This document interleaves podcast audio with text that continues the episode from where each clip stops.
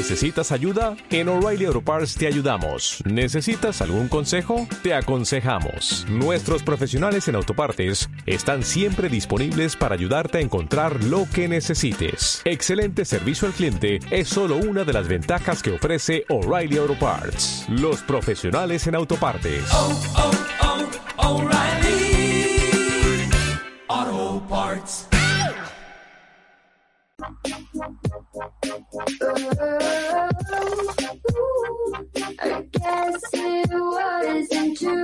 En la primera Marathon Pod, Band PC ya estuvo con nosotros.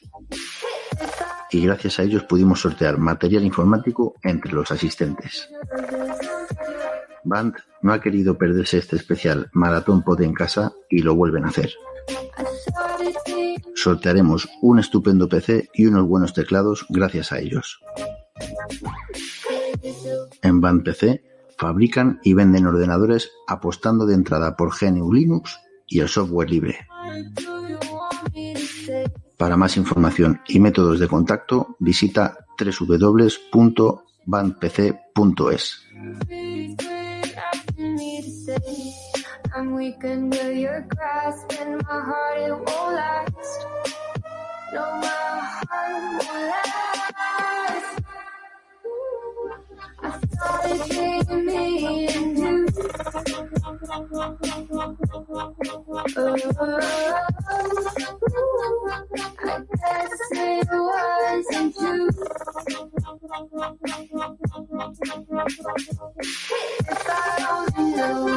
Son muchas las mentes que colaboran en la Maratón Pod y algunas de ellas debemos y queremos darles a conocer. Shelly Team es una de ellas. Imagino que ya conocéis la web de Maratón Pod. Bueno, pues ahí tenemos una estupenda radio online gracias a ellos. Shelly Team se dedica a todo lo que sea diseño y programación.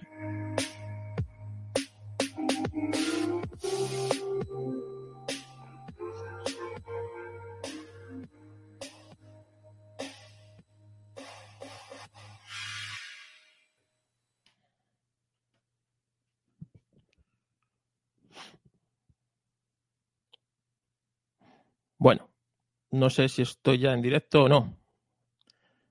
Espero que sí. Ahí me estoy viendo también por YouTube.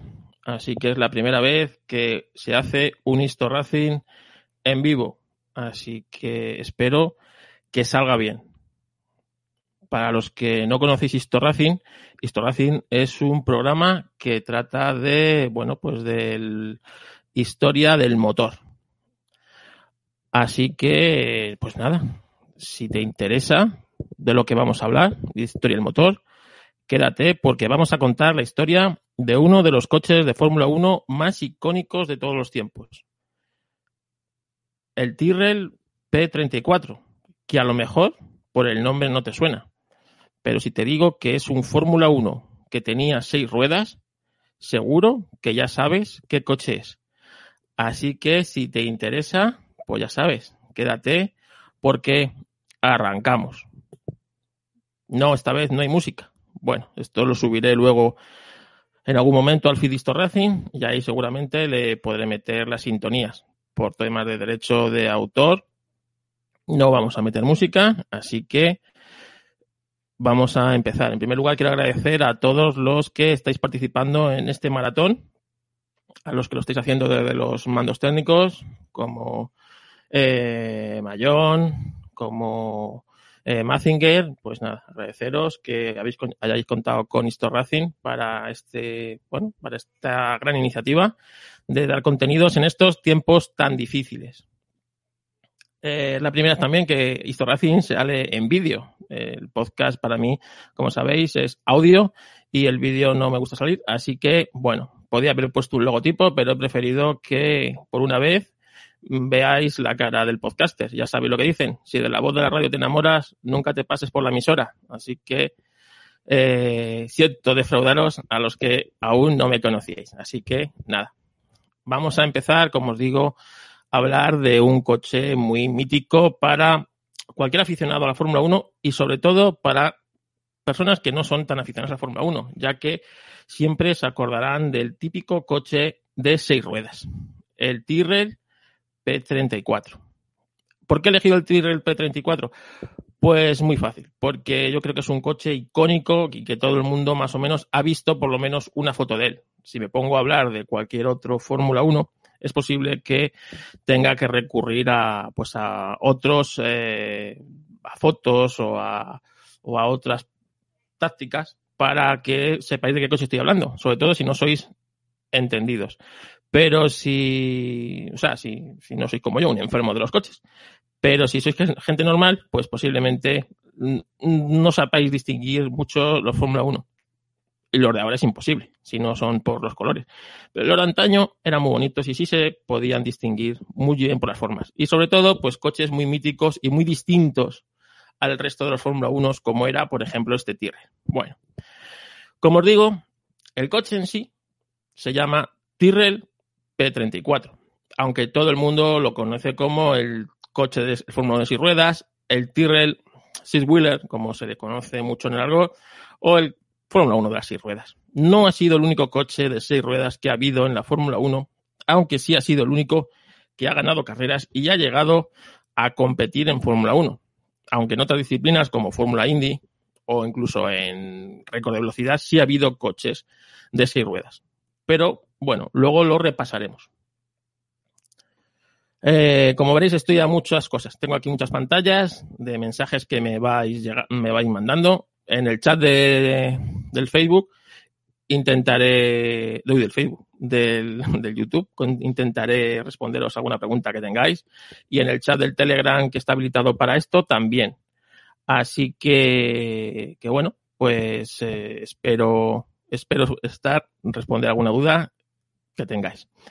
Para empezar, vamos a ver qué fue del equipo Tyrrell, ¿no? Del equipo Tyrrell, que es un equipo histórico de la Fórmula 1 ya desaparecido, desgraciadamente, pero en los 70 fue un equipo muy, muy importante.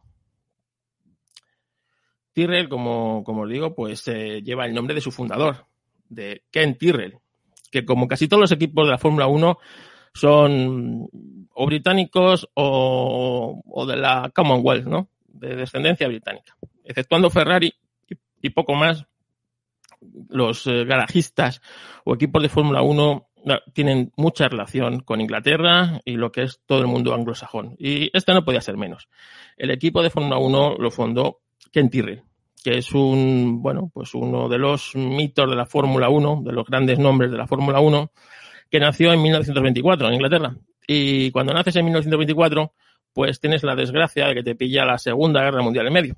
Así que, eh, aunque le pilló de joven, pues sí pudo, pues, eh, zafarse de todo este, digamos, orgullo británico que muchos equipos británicos tienen. Ken intentó ser piloto como buen petrolhead, ¿no? Que dicen ahora los, los, eh, los modernos. Pues eso, fue, intentó ser piloto, pero no tenía grandes dotes de piloto. Era un poco patán, como puedo ser yo, eh, con las manos al volante es así, no todo el mundo vale para todo. Hay quien tiene un podcast, hay quien tiene un equipo de Fórmula 1 y hay quien tiene, pues yo qué sé, habilidad para, para pilotar, ¿no? Pues eh, Ken no fue de estos. Si nos damos cuenta en la historia de la Fórmula 1, esto pasa muy, muy frecuentemente en los garajistas, que son, ¿cómo se llama? A, pues a estos equipos que, pues eran desde, la, desde el garaje de su casa, fabricaban los Fórmula 1 que, que bueno, que tantos eh, éxitos les dieron a algunos, a otros no tanto, pero eh, que siempre dejaron huella ¿no? en, el, en el motosport. En el 66 debutó ya como garajista o como constructor, ¿no? Vamos a llamarlo constructor más que garajista. Garajista es un término muy de, de enfermos como nosotros, pero quizás para los que para los que no seáis tan, digamos, estéis viendo esto, que no seáis enfermos del motor, pues bueno, para los constructores, ¿no? Debutó en 1966 con un chasis de Fórmula 2. Y es que por aquella época la Fórmula 2 y la Fórmula 1 competían más o menos en categorías similares, con coches de distinta potencia, pero construcciones similares. Eh, Lotus competía tanto en Fórmula 1 como en Fórmula 2. Y Tyrrell, bueno, pues lo hizo usando un chasis del equipo Matra, otro equipo histórico de la Fórmula 1, como era el equipo Matra, ¿no? Y bueno, la verdad es que fue un poco desastre, no consiguió grandes éxitos, pero a Tyrrell le gustó eso de tener su propio equipo y se quedó un poco como el equipo satélite de Matra, una especie de red de toro roso de la, aquella Matra de finales de los, 70, de los 60, principios de los 70. Y esto es muy importante, ¿no? Porque eh, ser un equipo satélite de otro equipo que ya existe le daba facilidad pues para acceder a muchas cosas que otros equipos no tenían. Tengamos en cuenta que antes eh, la Fórmula 1 era muy distinta a, la de ahora, ¿no? Cualquiera podía ir, comprarse un coche de Fórmula 1 con dinero en mano y competir si, bueno, si hacía tiempo. Si no se clasificaba, pues no, pero sí, pero sí podía llegar a intentar disputar el Gran Premio. Eso pasó aquí muchos años en España con unos cuantos pilotos. Y, y bueno, pues se podía hacer eso. Ibas a, a, Lotus e intentabas comprar un Lotus. Ibas a Williams y comprabas un Williams. Pues este, eh, Ken consiguió eh, hacerse pues como equipo satélite de, de Matra. Pero en el año 1967 ocurrió en la Fórmula 1 un hecho importante que la marcaría para los próximos casi 15 años. Y es que en 1967 Lotus la lió, la lió parda en la Fórmula 1. Se sacó de la manga un Lotus 49, uno de los coches más míticos de la Fórmula 1. ¿Y qué te hacías de este coche mítico, aparte del diseño y de toda la ingeniería que tenía? Su motor. Porque Lotus, eh, Colin Chapman convenció a Ford para que le hiciera un motor muy especial, el Ford DFV. Este sin duda es el motor que marcaría la Fórmula 1 en los próximos 15 años. Sería, es considerado el mejor motor que ha habido de la Fórmula 1. Todos los motores de Ford después, los Cosworth y tal, basaban en este motor. Este era el motor que marcó un antes y un después en la Fórmula 1. Pero Lotus cometió un error y es no asegurarse la, eh, que ese motor lo tuvieran ellos solos. Solo pudieron mantenerlo eso en el año 67. A partir del año 68, cualquiera que fuera Ford con dinero tendría ese motor.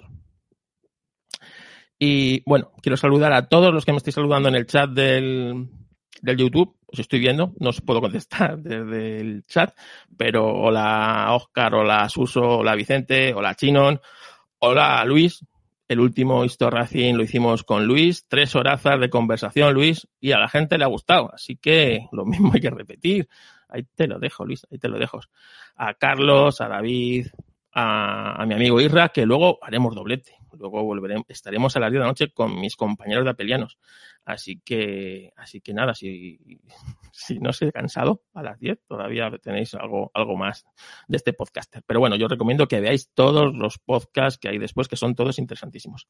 Bueno, como os digo, eh, este motor marcó la Fórmula 1, entonces cualquiera que iba y compraba el motor. Entonces, casi todos los coches de después fueron a Ford a comprarle el motor. Y se da la paradoja que en los 70 solo había tres motores en la Fórmula 1. Ferrari, que siempre tuvo su motor, Matra, que tenía su motor, y Ford. Y el, todos los coches que no fueran un Matra o un Ferrari tenían motor Ford. Los McLaren, los Tyrrell, los March, eh, los Cooper Sugar, cualquier coche tenía motor Ford y tenía el mejor motor porque, bueno, era el motor más famoso, el que más fama tenía, el que iba bien siempre, que se adaptaba a cualquier coche. Era así, era el motor este. Luego ya llegarían más tarde, a final de los 70, los Alfa Romeo, los Renault Turbo y otros, moto, otros motoristas, ¿no? BMW en los 80, pero hasta el año 77 era Ford la que dominaba la parrilla. Era casi una copa monomarca de Ford. Eran chasis creados con el mismo motor, ¿no? Exceptuando, como os he dicho, Ford, o sea, Ferrari y Matra. Bueno, pues eh, como eran equipos satélite de Matra, Matra quería que utilizara el motor Matra. Y Tyrrell se empeñó en que el motor Matra era muy malo y que no, no quería el motor Matra. Él quería seguir utilizando el motor Ford que era bastante mejor. Así que hubo una especie de divorcio acordado entre Matra y Tyrrell. Y a partir del año 70, Tyrrell empezó a fabricarse sus propios chasis y sus propios coches con el motor Ford y dejó de un lado de ser como un aliado de Matra, ¿no? A pasar a ser un competidor.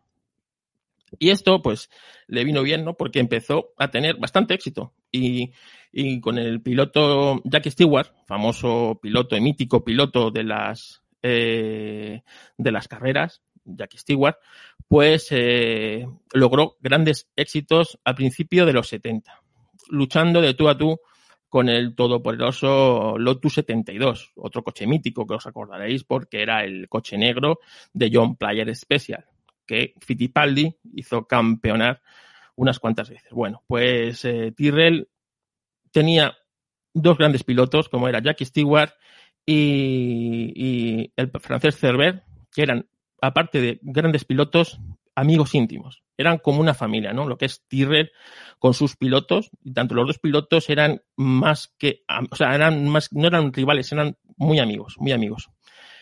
En el 70 pasó otra, otra, otra cosa muy importante para, para Tyrrell, es que fichó al ingeniero eh, Garrett.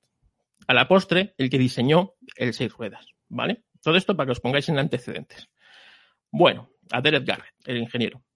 Y lo ficharon en el 70 más o menos. 69, 70, eh, apareció y fue el, au- el autor de todos estos coches que hici- hicieron grandes mm, temporadas con eh, Jackie Stewart y con Cerver.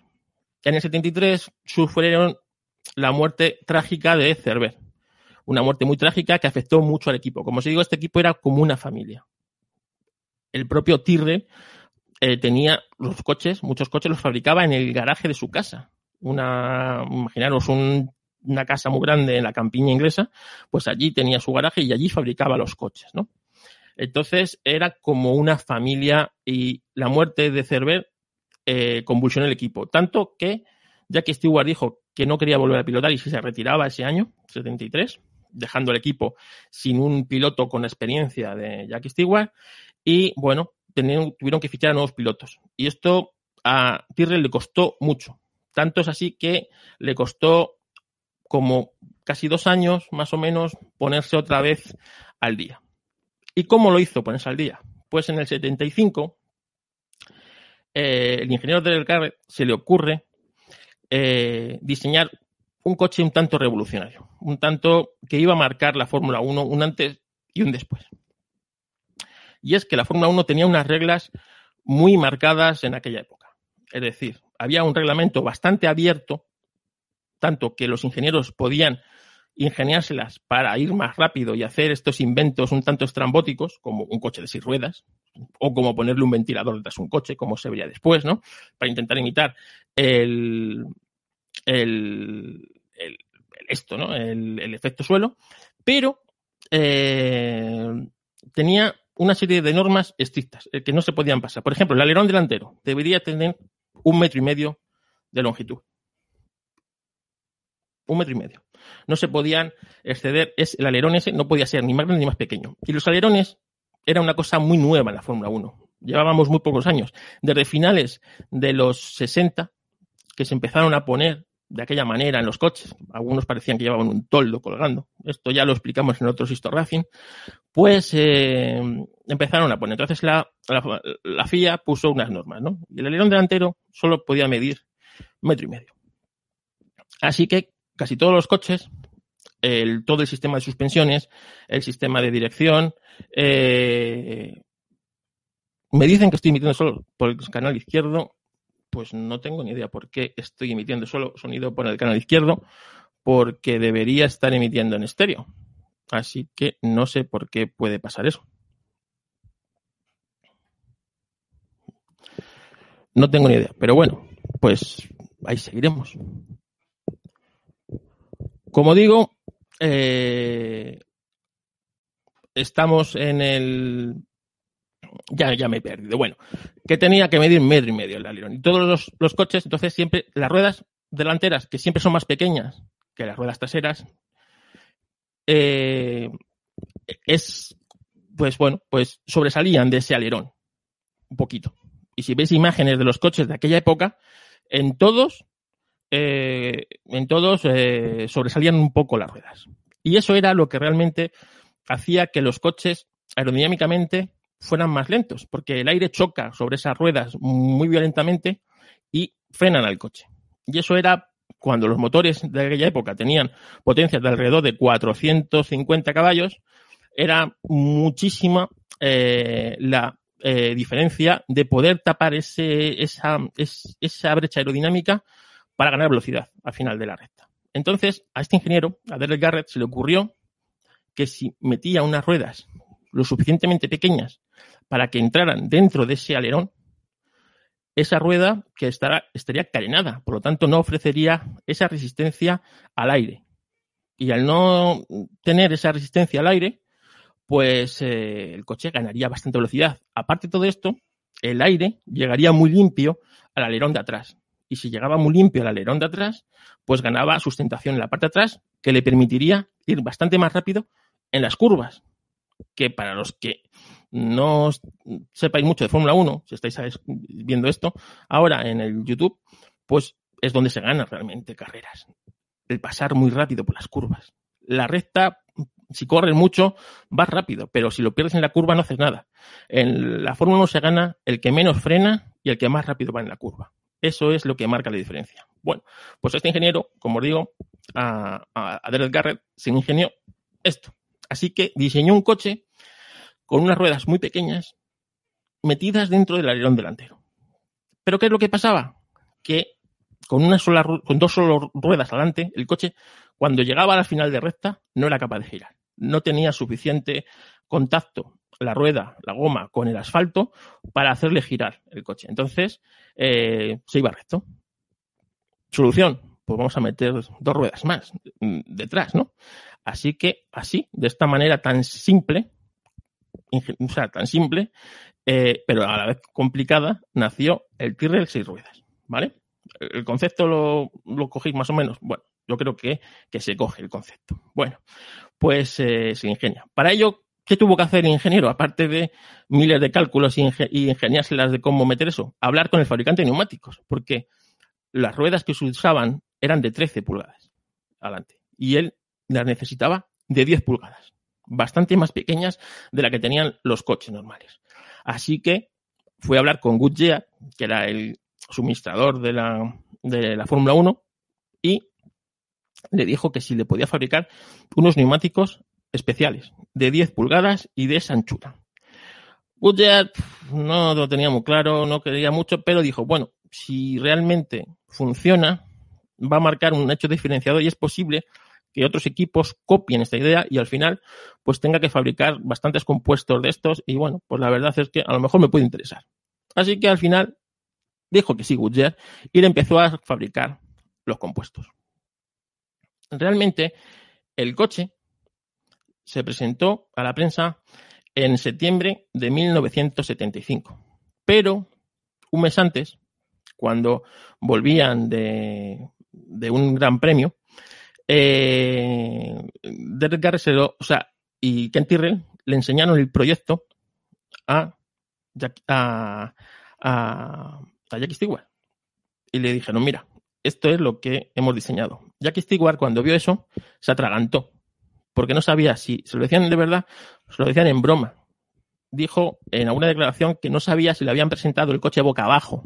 No sabía qué es lo que estaba viendo. Le parecía una cosa totalmente entre absurda o, mágica. No sabía si realmente ese proyecto si iba a llegar a cabo o iba a llevar adelante. Pero que su primera impresión es que eso era una broma, una broma de mal gusto, un coche de Fórmula 1 con seis ruedas.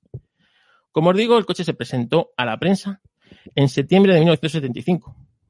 Y la verdad es que la prensa quedó absolutamente impresionada. Nadie había visto una cosa así. No, no quedaba indiferente. O lo odiaban y les parecía horroroso, o les parecía precioso. Y es que han pasado casi 50 años y seguimos igual. Ahora mismo ese coche o lo amamos o lo odiamos. Yo soy de los que le ama. Me encanta ese coche porque es muy distinto del resto de Fórmula 1 y a mí eso me gusta mucho. Esa ingeniería que hay detrás de ese coche me encanta. Así que he preparado aquí unas fotos que no, no sé cómo no quiero cagarla. Sé que se pueden subir fotos aquí al programa este, pero seguramente la liaré parda. Así que lo voy a hacer con el, con el iPad. Que me he preparado aquí unas fotos y realmente, sí, el Samuel, el múltipla es muy distinto a esto, pero igual, el múltipla o lo amas o lo odias, no tiene un término medio. Pues esto es igual, esto es igual, o lo amas o lo odias, ¿no? Entonces, eh, bueno, antes de leerla con el iPad, que va a ser muy grande, lo voy a hacer con el teléfono. Y me he preparado aquí unas fotos para que veáis el- el- la ingeniería que lleva este coche, ¿no? Este coche lleva, o sea, en la parte delantera, una ingeniería que es, no es ni normal, ¿no? Todo lo que lleva este coche. Fijaros, lo voy a enseñar la cámara, a ver si soy capaz. Ahí lo tenemos. Bueno, pues fijaros todo lo que lleva el coche en la parte delantera. O sea, todo eso metido dentro del alerón. Es, bueno, pues maravilloso, ¿no? Como eh, es tan sencillo como maravilloso, ¿no? Ese concepto. Por eso, cuando se presentó a la prensa, estaban alucinando. Bueno, ¿cómo sabéis si el coche es un coche de concepto o es un coche que compitió? Pues por la toma de aire del motor. Eh, hasta el año, hasta mitad del año 76, principio de, o sea, principio del año 76, los coches llevaban como una especie de toma de aire arriba muy espectacular, una especie de, parecían a veces unos como una jirafa, ¿no? Pues mira, vuelvo a enseñar una foto, un dibujo del, ¿veis la parte de arriba? Ahí, pues esa parte de arriba es eh, la toma, la toma de aire. Eso quiere decir que este coche es el primer concepto. El primer concepto porque la toma de aire está por encima de la cabeza del piloto. Eso en el año 76 ya no existía. Ya había que hacerla a los lados o hacerla de otra manera. Entonces, los coches empezaron a hacer pues pequeñas tomas a los lados para que el motor tomara el aire y no lo tomara directamente de esa manera por encima del casco del piloto. Entonces, todas las fotos que veáis el coche con esas cosas es del prototipo, no es del coche que luego debutó, porque bueno, esa pieza luego se cambió. El coche sufrió diversas modificaciones a lo largo, de su historia. Pero bueno, como os digo, ese coche se presentó en septiembre. Y hasta el año 76, hasta la cuarta carrera, no debutó. ¿Por qué hasta la cuarta carrera? Porque en la Fórmula 1, en la Fórmula 1, eh, podéis, eh, casi todos en los años 70, los coches debutaban en la tercera o la cuarta carrera. Nunca debutaban ni en la primera ni en la segunda, que solían ser fuera de Europa. Normalmente la primera carrera solía ser en Sudáfrica, luego solían ser alguna en Sudamérica, y hasta que no llegaba el coche a Europa, no estrenaban el coche de ese año. Y por eso las primeras carreras se corría con el coche del año anterior. Pues eso hizo Tyrrell. En el 76 se presentó en la cuarta carrera, que fue en el circuito del Jarama. Aquí en Madrid, el circuito del Jarama tuvo el honor o bueno, la suerte de que un coche tan, tan mítico viera la luz por primera vez en una carrera puntuable para el campeonato de Fórmula 1. Y fue aquí, en Madrid, cuando Patrick Depalier salió a entrenar con el, el Tyrrell ruedas. ¿Os imagináis el revuelo que esto causó en la prensa de la época? La de fotos que eh, se vieron del coche, del concepto y de, bueno, no se sabía realmente cómo se iba a comportar ese coche, si podía hacer un buen tiempo o realmente, bueno, pues era una cagada épica, muy bonito, pero una cagada épica. No se sabía. Pues el coche marcó el tercer mejor tiempo en entrenamientos. Tercer mejor tiempo en su debut.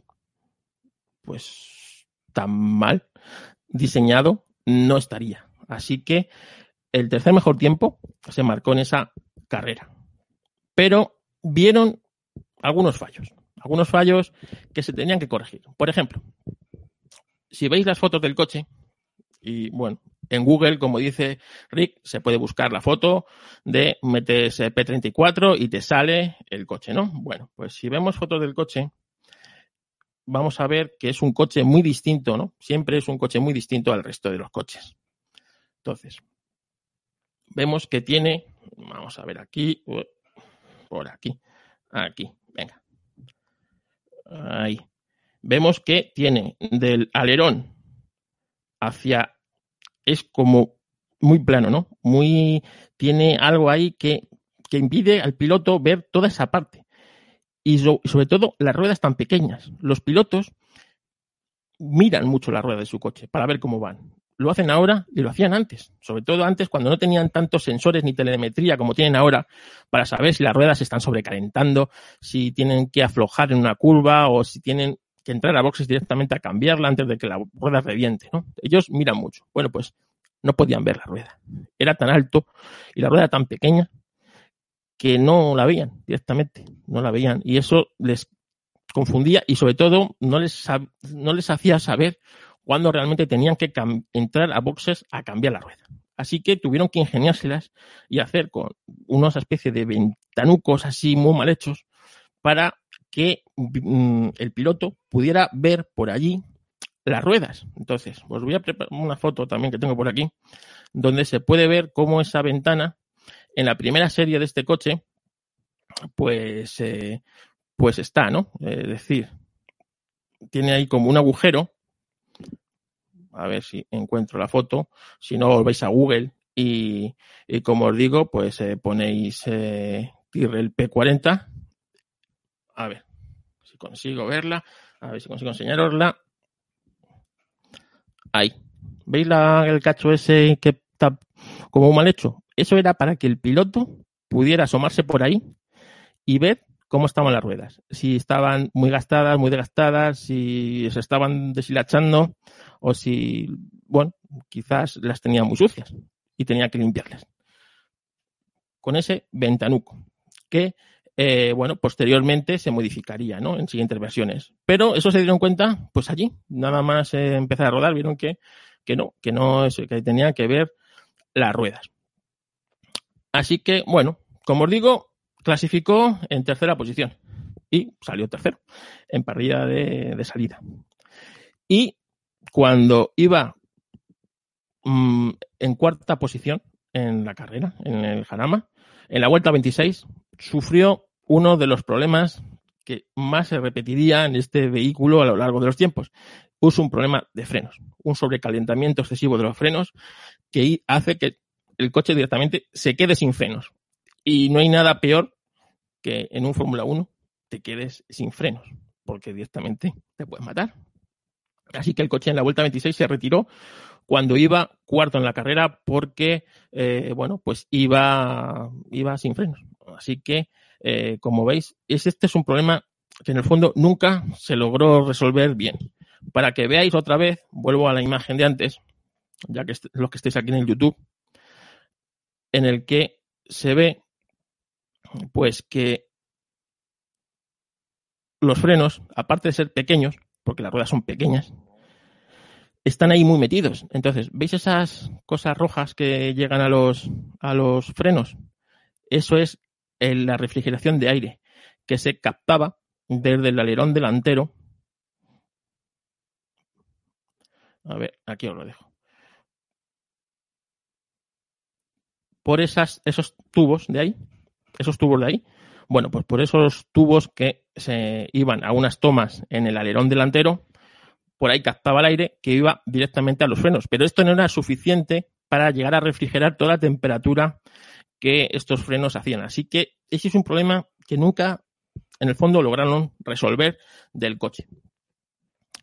Como os digo, pues eh, no, bueno, pues, pues se tuvo que retirar en la vuelta 26, pero marcó ya eh, el, el camino de cómo tenían que hacer las siguientes eh, carreras. La siguiente carrera fue en el Gran Premio de Bélgica, donde logró terminar cuarto, con problemas de frenos, con eh, hicieron tomas más grandes en el alerón para que captara más aire e intentar refrigerar de mejor manera los frenos y logró terminar cuarto, cosa que eh, bueno pues eh, alentó al equipo a seguir para adelante y sobre todo hizo que los rivales empezaran a fijarse en ese coche tan extraño a ver cómo podían copiarle ideas y adaptarlas a sus conceptos. Porque lo bueno de esta época de la Fórmula 1 es que cada coche tenía un concepto. Y cada concepto tenía su parte buena y que de desarrollar, ¿no? Entonces, eh, por eso a los aficionados a la Fórmula 1 nos gustaría que los hoy día los reglamentos fueran mucho más abiertos, que los ingenieros pudieran hacer muchas más cosas de las que hacen hoy día. Los reglamentos son tan detallados, tan cerrados, que es casi imposible salirse de, de la norma y por eso todos los coches son iguales. Porque si haces algo distinto, no está fuera del reglamento y está fuera del reglamento, es ilegal y ya no se puede hacer. En cambio, en aquella época los reglamentos eran mucho más abiertos. Entonces, la imaginación tenía un gran valor y, todas estas cosas, pues fíjate, te daban la diferencia entre ganar carreras o ser un equipo del montón. Como os digo, en el Gran Premio de Bélgica logró ser el cuarto. Y en la siguiente carrera, en el mítico Gran Premio de Mónaco, lograron ser segundo y tercero. Ya estaban ahí rozando el, el podio. Y Gran Premio de Mónaco es una carrera súper exigente para los frenos. Así que por ahí, por ahí, iban, iban rascando, iban mejorando el concepto, iban intentando mejorar eso para bueno, lograr uh, lo que busca todo equipo de Fórmula 1, la victoria. Los equipos de Fórmula 1 no buscan ser segundos, no buscan ser terceros, no buscan ser comparsas, buscan ganar. Todos buscan ganar. Y el que diga lo contrario, miente. Y esto lo conseguirían en el siguiente Gran Premio, en el Gran Premio de Suecia, donde conseguiría la primera y única victoria de un vehículo de seis ruedas en la Fórmula 1, el Gran Premio de Suecia del año 1976, donde Sledger consiguió el, primer premio, ganar un gran premio con un coche de seis ruedas. Y eso quedará a los anales de la historia. No se va a volver a repetir. Y si se vuelve a repetir es porque han, han cambiado el reglamento, porque realmente ya no se puede dar que un coche de seis ruedas gane. Pero en aquel momento todavía sí. Eh, realmente esta victoria marcó, marcó, un antes y un después en, en también la Fórmula 1, porque ese coche ya se hizo mítico, porque ganó una carrera. Y ya todos los equipos le miraban con lupa. Cada uno tenía un concepto distinto. Lotus iba a dar el campanazo al año siguiente, pero, o dos años después, más bien, pero realmente ese año 76 quedará marcado por eh, tres cosas en la Fórmula 1. Es quizás el año de los más importantes que ha asistido en la Fórmula 1.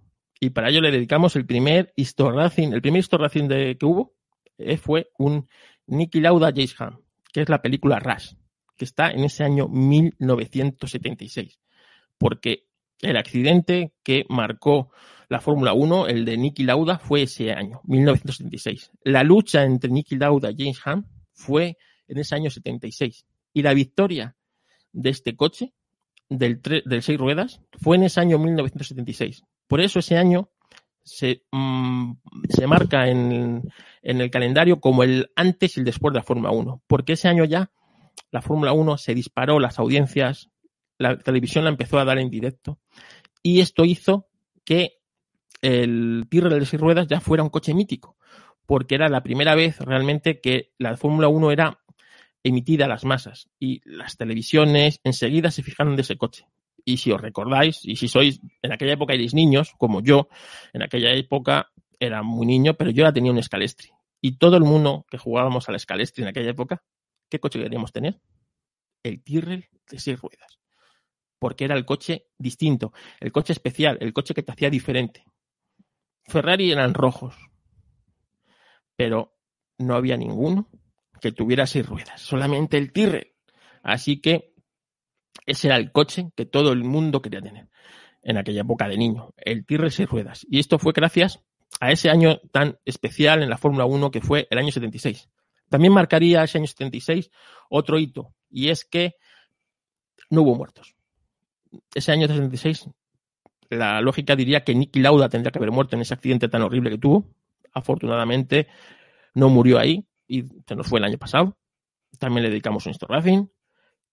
Pero ese año fue el primero de la historia de la Fórmula 1, desde el año 50, que no hubo muertos. Y eso también marcó un antes y un después, porque después de ese año volvería a haber, desgraciadamente, muertos, pero es que antes de ese año había habido muchísimos pilotos muertos. Algunas temporadas habían muerto hasta cinco pilotos de Fórmula 1 y muchos espectadores. Y ese año marcó un antes y un después. Y gracias también, como os digo, al Tyrrell seis ruedas. En el año 77, Schlecker, que fue el que ganó esta carrera, se fue del equipo. Nunca habló bien de ese coche. Siempre dijo que ese coche era muy difícil de conducir, que era odioso y que no le gustaba nada, a pesar de haber ganado con él. Bueno, pues ese año fue sustituido Stecker por otro gran piloto, otro mito de la Fórmula 1, un piloto sueco llamado Ronnie Peterson, un, pil- un piloto que le debemos un Histo Racing. Peque, si estás escuchando esto, sabes que le debemos un Histo Racing y que tú y yo tenemos algo pendiente. Bueno, pues eh, Ronnie Peterson sustituyó en el año 77 a, este piloto para, bueno, intentar volver a los laureles de este coche. Pero se encontraron con dos problemas muy importantes. Primero es que Goodyear mm, no estaba de acuerdo con seguir fabricando estas ruedas. Se le hacía muy pesado, no tenía demanda porque nadie había copiado este concepto, por lo tanto solamente se las fabricaban a ellos y por lo tanto no había evolución en, en los compuestos. Por lo tanto, no, no iba más. Otra cosa que no conocía y me la ha dicho, me la ha dicho, uy, me ha salido acento andaluz, me la ha dicho, ¿no? Me la, me la ha dicho hoy mi amigo eh, Manolito Roda Jr. Desde aquí, Manuel, un saludo. Que esas ruedas, desde que las fabricaron para ese coche, son las que se utilizarían en los campeonatos de sidecar. ¿Os acordáis de esos campeonatos tan espectaculares que había en los 70 y los 80 de motos con sidecar? Unos sidecar super aerodinámicos que, no cogían las velocidades increíbles y sobre todo los pilotos del sidecar, como con su cuerpo por fuera hacían que, el, bueno, pues la moto cogiera la curva, ¿no? Pues esos sidecar llevaban las ruedas de 10 pulgadas gracias a que Goodyear las fabricaba para los Tyrrell. Y desde entonces esas ruedas se empezaron a usar en esa categoría. Pues eso no lo conocía yo. Así que gracias, Manuel, por decírmelo. Bueno, pues eh, no estaba muy de acuerdo con seguir fabricándole ruedas. Y no evolucionó ese concepto de ruedas. El coche seguía con problemas de freno. Pero hicieron unos cuantos cambios que, eh, que bueno, al coche le sentaron estéticamente mejor para que los pilotos, eh, bueno, pues fueran mucho más eh, a gusto, ¿no? Entonces, eh, si os pongo una foto de un coche del año 76, vais a ver que ha cambiado bastante el coche. A ver, aquí, venga.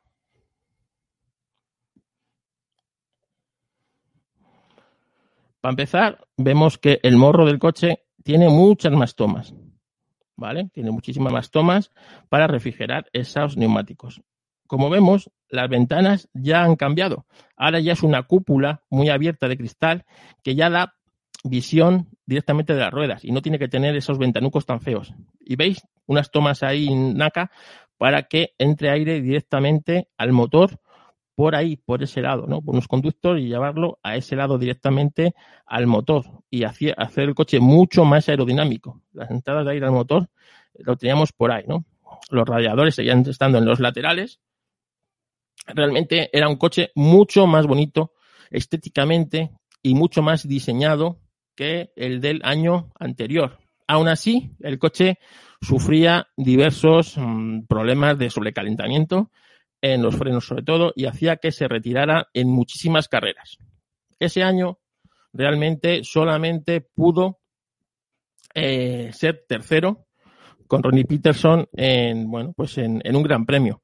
Eh, también el sistema de suspensión lo habían cambiado, era nuevo y no era capaz de, de adaptarse al pilotaje ni- ni de Ronnie ni de otro piloto. Entonces, estaban ahí, ahí. Pero lo que realmente dio la puntilla al coche no fue esto, ya que, bueno, Esto estaban trabajando los ingenieros para resolverlo. Lo que dio a puntilla al coche es que Goodyear le dijo que no iba a fabricar más ruedas de 10 pulgadas para este coche, que no le interesaba y que no le iba a fabricar ruedas. Así que, desgraciadamente, el que puso fin al coche de seis ruedas no fueron los resultados ni fueron los ingenieros, sino fue el fabricante de neumáticos, que dijo que no iba a suministrar para el año 78 ruedas para este coche. Así que tuvieron que, con el mismo chasis, hacer una especie de, bueno, pues injerto y para el año 78 el P34 tuvo que, que, bueno, pues mm, volver a ser un coche estándar de cuatro ruedas. Y fue, pues el final del coche no fue porque Tyrrell quisiera acabarlo, sino porque no tenían ruedas para, eh, pues para, para las seis ruedas, porque a Goodyear no le interesaba ese concepto. Pero el coche marcó un antes y un después en la Fórmula 1. Otra cosa que no se contaba antes es por qué se llama P34. Si os dais cuenta, en los dos coches del equipo, uno es el número 3 y otro es el número 4, que es lo que, con los que competía Tyrrell en aquella época. Así que el P34 tiene ese nombre por los números con los que competía, el 3 y el 4. Y todos los, eh, los P34 que veáis son o el 3 o el número 4. Así que el, el proyecto P34 se debe a los eh, números que llevan. Y más o menos esa es la historia de ese coche. Y el triste final es por algo tan, eh, pues eso, tan malo, ¿no? Para Fórmula 1 como que un suministrador diga que no te va a suministrar una pieza fundamental para que ese coche funcione. No es que, que bueno, pues que los resultados lo retiren o que los pilotos digan que no quieren pilotarlo porque es peligroso, como ha pasado en algunos coches, ¿no? Eh, realmente Ronnie Peterson siempre, lo poco que vivió después de, de dejar de pilotar este coche, eh, siempre dijo que era un coche maravilloso y que él disfrutó mucho durante el tiempo que lo condució y que podía haber conseguido grandes éxitos. Ahora bien, las secuelas de este coche. Las secuelas de este coche, eh, eh, bueno, es, es importante, ¿no? Las secuelas de este coche es que varios fabricantes intentaron adaptar este concepto, pero a su manera. El primero que lo intentó hacer es March. El equipo March intentó crear un coche eh, también de seis ruedas, pero en vez de ponerlas delante, dijo, si las ponemos detrás, lo que conseguimos es que en vez de tener una rueda tan grande atrás para toda esta potencia que tienen los coches, pues eh, pues eh, que, que cogemos y ponemos dos ruedas más pequeñas. Con eso ganamos aerodinámica, ya que eh, al no ser tan alta, el aire no choca tanto sobre ella y no nos frena, ¿no? Entonces, durante ese concepto, diseñaron un coche que tenía seis ruedas, eh, seis ruedas. Entonces, me está diciendo aquí, desde hace un rato, que si comparto pantalla, a lo mejor os puedo mostrar la foto. Entonces, voy a intentarlo sin cargarme nada. Voy a intentarlo sin cargarme nada. A ver si puedo. Bueno, quedan cinco minutos.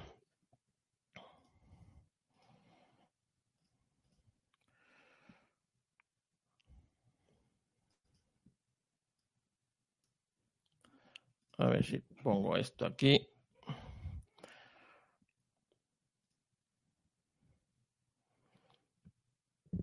Bueno, como os he dicho, el equipo March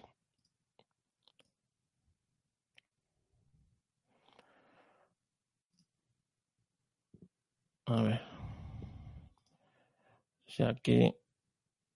Oh, Mira. A ver si no me la ha cargado. Vale. Aquí tenemos. Yo creo que está saliendo. Aquí tenemos el March de seis ruedas. Como veis, en el March de seis ruedas tenemos pues seis ruedas exactamente iguales adelante y atrás. No sé si está saliendo porque en el YouTube no lo estoy viendo, así que ya lo enseñaré. Bueno, el March de seis ruedas, eh, ya ya veo que no sale. Bueno, volvemos al método arcaico, eh, que ya está terminando. El mar de seis ruedas tiene seis ruedas exactamente iguales. Y esas seis ruedas iguales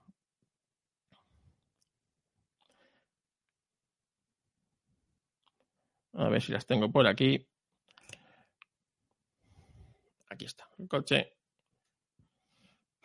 ¿Veis? Seis ruedas iguales, tanto adelante como atrás. Ahí están las seis ruedas iguales. Este concepto lo intentaron desarrollar, pero nunca lo llegaron a poner en práctica.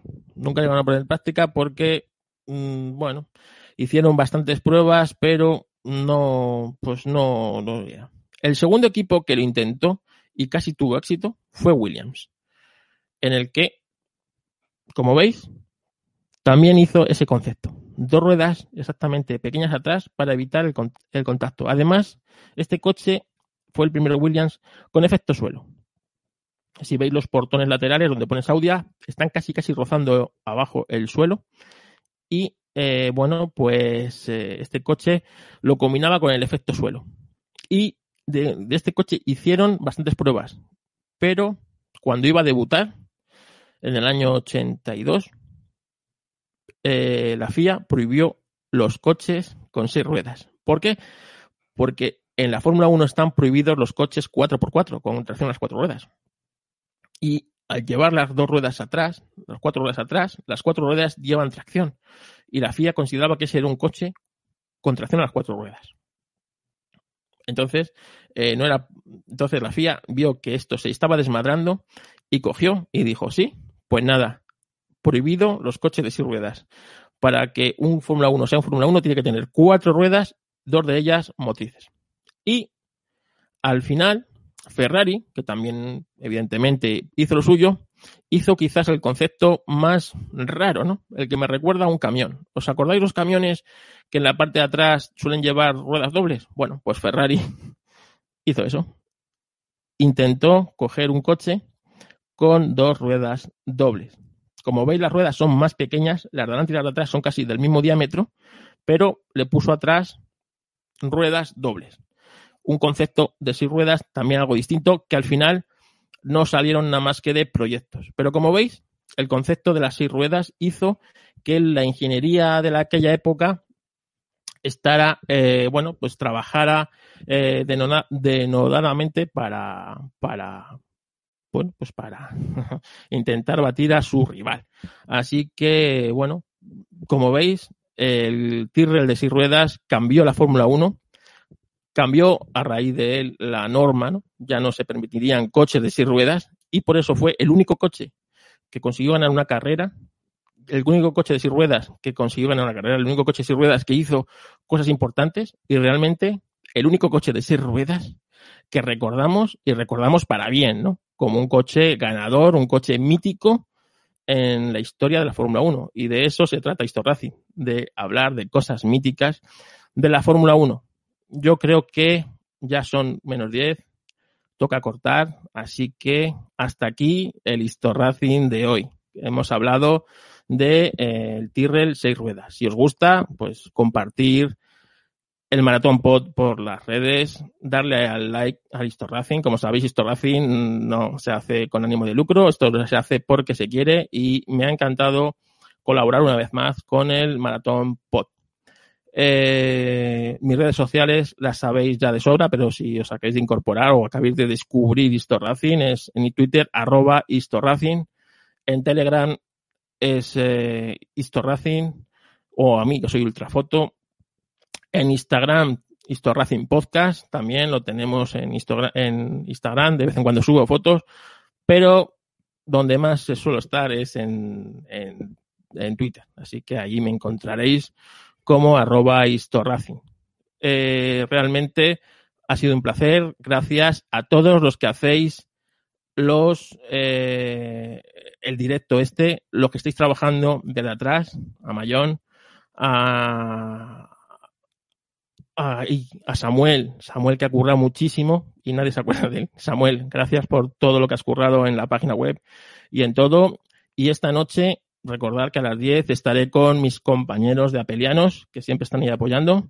eh, para hablar sobre la longevidad de los productos Apple. Pero an- antes de las 10 tenéis un montón de podcasts interesantes que yo no me voy a perder. Ahora mismo aquí no tengo la parrilla, pero si os metéis en la página de la Maratón Pod, ahí la encontraréis. Así que cuando quiera el compañero Mayón, me saca del directo y prepara el siguiente. Gracias por escuchar Histo Racing y nos vemos en próximos y apasionantes podcasts.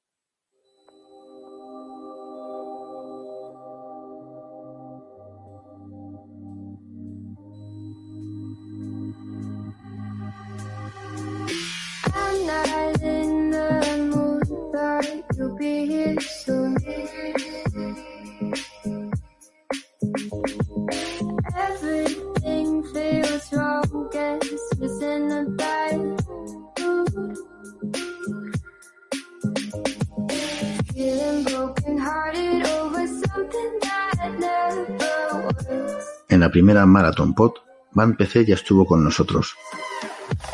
Y gracias a ellos pudimos sortear material informático entre los asistentes. Band no ha querido perderse este especial Maratón Pod en casa y lo vuelven a hacer. Sortearemos un estupendo PC y unos buenos teclados gracias a ellos. En Band PC fabrican y venden ordenadores apostando de entrada por GNU Linux y el software libre. Para más información y métodos de contacto, visita www.bandpc.es.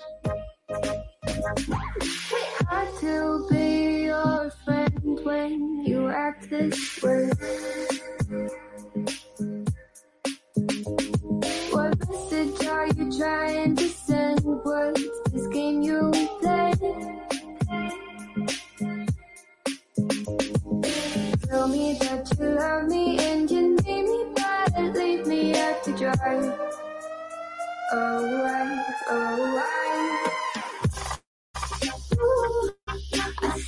Son muchas las mentes que colaboran en cada Maratón Pod y algunas de ellas debemos y queremos darlas a conocer.